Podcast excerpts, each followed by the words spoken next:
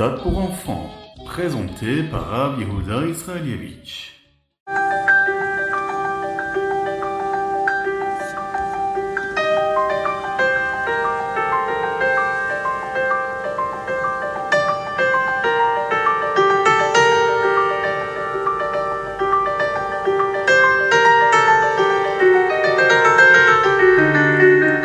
L'eau est un signe de bracha, de bénédiction. Mais nous avons besoin d'un récipient pour la contenir. La lumière de la Géoula a également besoin d'un récipient pour la retenir. Ce kéli, ce récipient-là, c'est la chassidoute. Lorsque nous répandons la chassidoute partout dans le monde, eh bien nous créons des kélim, des récipients pour que la lumière de Dieu et la lumière de la Géoula puissent tenir. Et ces kélim-là, le rabbi de Lubavitch nous l'a dit, ces récipients-là sont déjà prêts. Ils sont là. Et Akadosh Baruchou va les remplir très prochainement.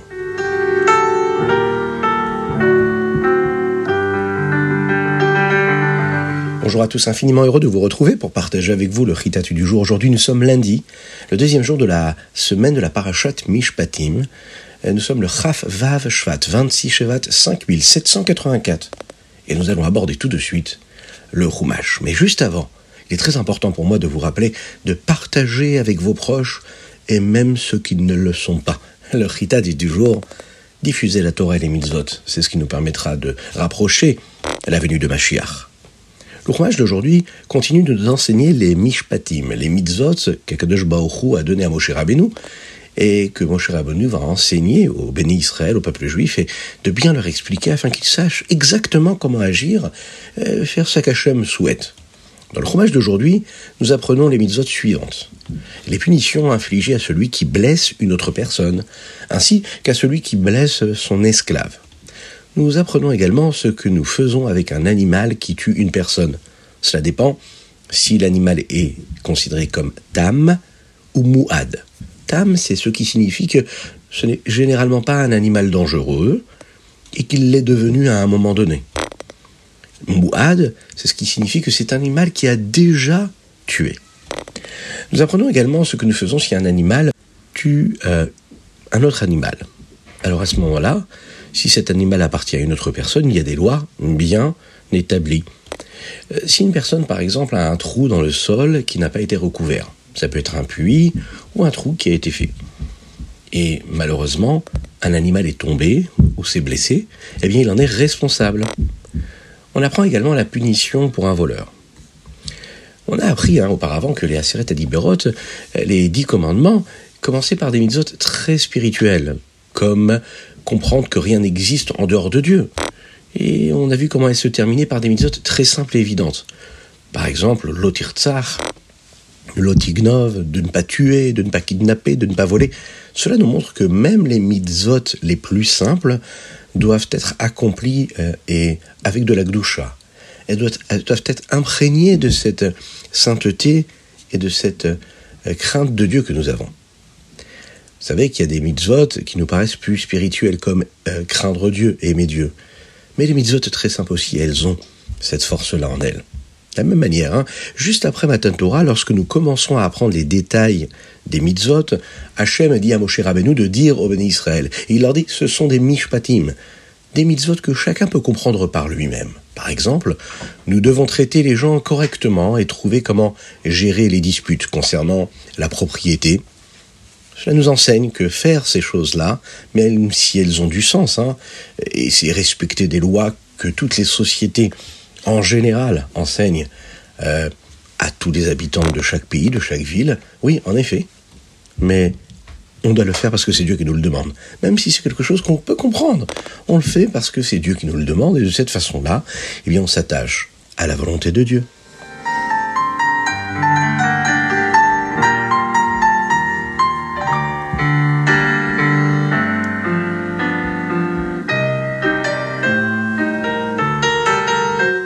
Passons au Télim. Aujourd'hui, nous lisons la deuxième partie hein, du Télim 119, Koufieux de tête.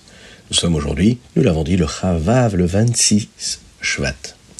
Chaque Neshama est envoyé dans le monde avec une mission spéciale qu'elle doit accomplir. Nous ne sommes pas nés uniquement pour faire ce qui est facile pour nous. Nous devons trouver en nous tout ce qui ne l'est pas et tout ce qui doit être réparé, tout ce qui doit être poli, raffiné. Notre Neshama nous aide à cela. Comment savoir qu'est-ce qui euh, doit être réparé? Il y a un verset dans les Télim d'aujourd'hui qui dit comme ça. Mais. De mes ennemis, je deviens chacham, je deviens sage hein, quant à tes mitzvot.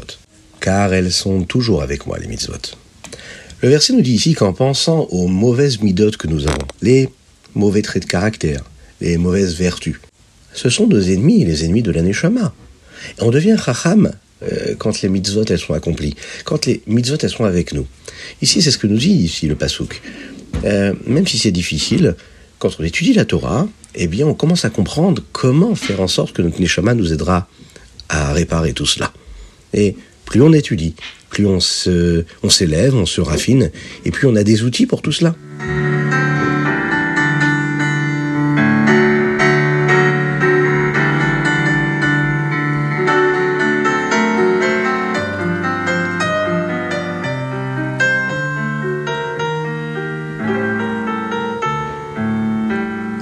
Tania, l'écouter Amarim, Perek, Raf, Ei.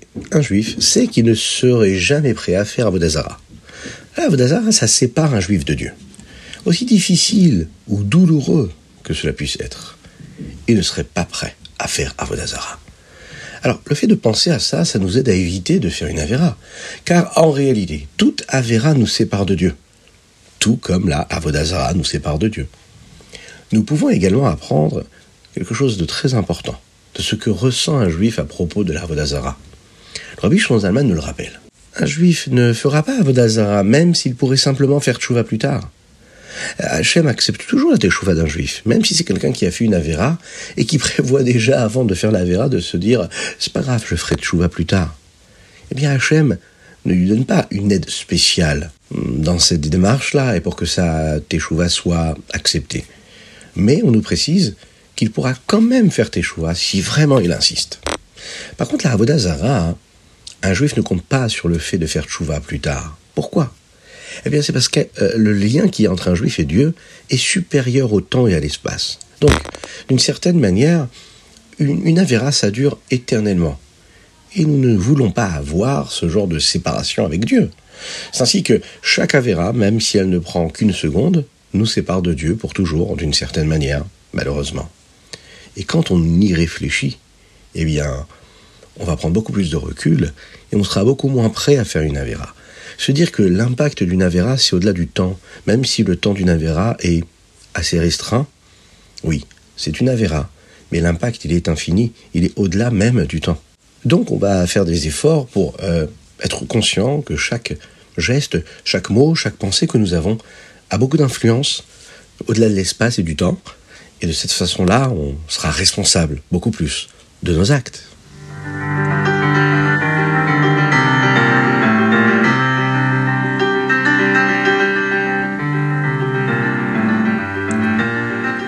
Ayom Yom. Le rabbi ici nous parle de la Ahava, de l'amour que les chassidim ont les uns pour les autres, que le rabbi a pour les chassidim et que les chassidim ont pour le rabbi. Cela, c'est ce que nous appelons un esprit de vie. C'est ce qui amène la vitalité dans le service de Dieu. Et ce qui donne de l'énergie et de la vitalité pour vivre comme un chassid doit vivre. Cet amour et cette connexion provient d'une partie profonde de notre neshama, notre âme, qui tire son énergie et sa vitalité de Dieu. Dieu qui a créé le temps et le lieu. C'est ainsi que, tout comme Hachem règne sur le temps et l'espace, cet amour-là non plus n'est pas du tout limité par le temps et l'espace.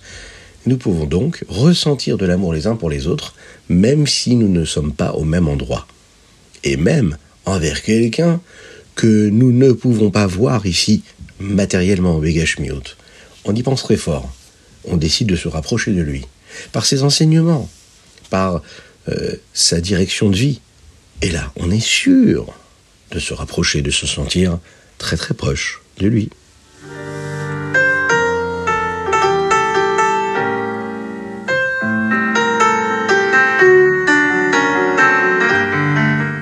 Rambam Sefirut. Dans le Rambam d'aujourd'hui, nous allons continuer à apprendre les lois qui concernent la location. Perek Dalet. Si vous louez quelque chose à quelqu'un, à quoi êtes-vous généralement autorisé à l'utiliser? Par exemple, si vous louez une table, est-ce que vous pouvez l'utiliser pour couper des légumes? Si vous louez une voiture, est-ce que vous pouvez l'utiliser pour transporter de lourdes valises? Si vous louez quelque chose et l'utilisez pour quelque chose pour lequel il n'est pas normalement utilisé, eh bien vous devrez payer s'il tombe en panne, s'il se détériore. Dans le cinquième chapitre, nous apprenons que les mots que vous utilisez lors de la location peuvent faire une grande différence. Si quelqu'un dit je vais vous louer une voiture, alors si la voiture tombe en panne, il devra vous en procurer une autre et s'il dit je vous loue cette voiture, alors ils n'auront pas besoin de vous trouver une solution et une autre voiture si elle tombe en panne. Dans le chapitre VAV, euh, il y a de nombreuses lois sur ce qui est considéré comme faisant partie d'une location. Si vous louez une maison, le propriétaire doit s'assurer qu'il s'agit d'un endroit où vous allez pouvoir vivre de manière tranquille, sereine et en sécurité. Il doit réparer les serrures, s'assurer que le toit est solide et réparer tout ce qui est cassé. Nous apprenons également combien de temps on peut conserver les objets que nous avons loués. Si par exemple, on ne l'a pas dit clairement auparavant, si par exemple on a loué une maison pour Shabbat, cela signifie que l'on peut y rester au moins deux jours. Voilà ce qu'on pouvait dire dans notre Rambam quotidien.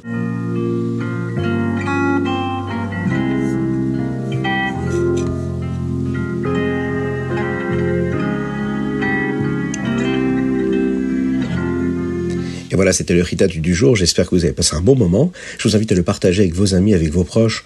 Envoyez-nous vos dédicaces sur ritat.fr, mais également par WhatsApp, hein, au 06 21 37 24 52. Aujourd'hui, nous avons étudié pour la Refouachilema de Avram Nissim Ben Sultana. On se dit à très bientôt et on souhaite Bezrat Hashem, qu'Akadosh Baruch nous envoie le Mashiach très rapidement et qu'il protège tous nos frères en Eretz Israël et dans le monde entier, qu'il guérisse ceux qui ont besoin d'être guéris très rapidement, qu'il protège les otages qui se trouvent en Eretz Israël. Et de là où on se trouve, comme nous l'avons expliqué aujourd'hui, que nous l'avons étudié aujourd'hui dans la Yom Yom, le fait de penser à eux, eh bien on peut relier notre Neshama à leur Neshama. Notre âme est au-delà de l'espace et du temps. Cette connexion dépasse le lieu où on se trouve et, où eux ils se trouvent. Donc on peut s'attacher à eux et demander à Kadesh Hu de les libérer très rapidement et on leur donne des forces, on leur donne des énergies et on pense très très fort à eux et on redouble de mitzvot. On rajoute de la tzedaka, toujours pour nos frères en Eretz Israël et pour tout le peuple juif afin que Dieu nous envoie le Mashiach Tzidkenu très rapidement.